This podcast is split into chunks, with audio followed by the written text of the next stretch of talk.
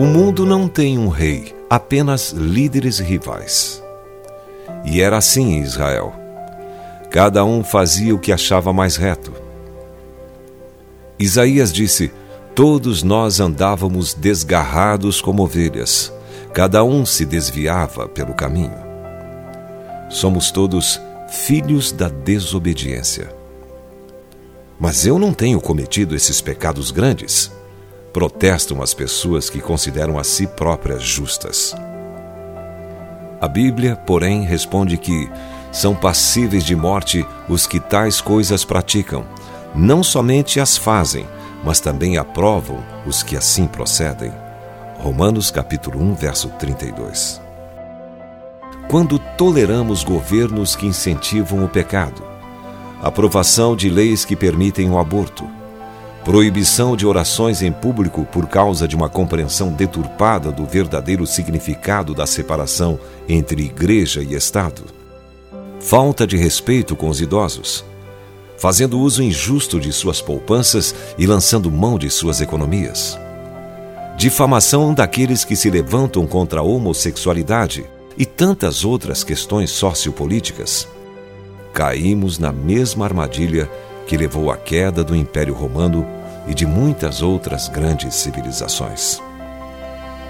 Comprometer-se com tais coisas e aceitá-las é o caminho para a destruição. Líderes religiosos do mundo, bem como autoridades seculares, nos dizem apenas como ajudar a nós mesmos. Sabemos o que devemos fazer, mas fazê-lo é outra coisa. Não precisamos mais que nos digam o que fazer o que precisamos é da capacidade para fazê-lo. As religiões são apenas um fardo a mais, colocando sobre nós regras e dogmas. Queremos um rei que liberta, um salvador. Jesus deu a sua vida, não regras. Não podemos redimir a nós mesmos, mas Cristo é o redentor do mundo. Uma nova era precisa de novas pessoas e Cristo nos torna novas criaturas.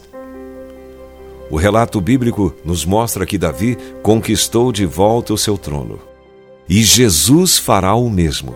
Cristo prometeu que voltaria e ele vai voltar. Tudo o que ele disse mostrou-se verdadeiro. Por isso, é impossível que essa promessa não seja verdadeira também. Por dois mil anos, dezenas de milhões das igrejas de Cristo têm esperado seu retorno. Existem muitas doutrinas por aí, mas a Bíblia ensina sobre a presença pessoal e visível de Cristo na terra. E essa é a esperança que está no centro da fé cristã. A última oração da Bíblia é: Amém. Vem, Senhor Jesus. Faça dessa a sua oração hoje. Se você foi abençoado com esta palavra, compartilhe ela com alguém.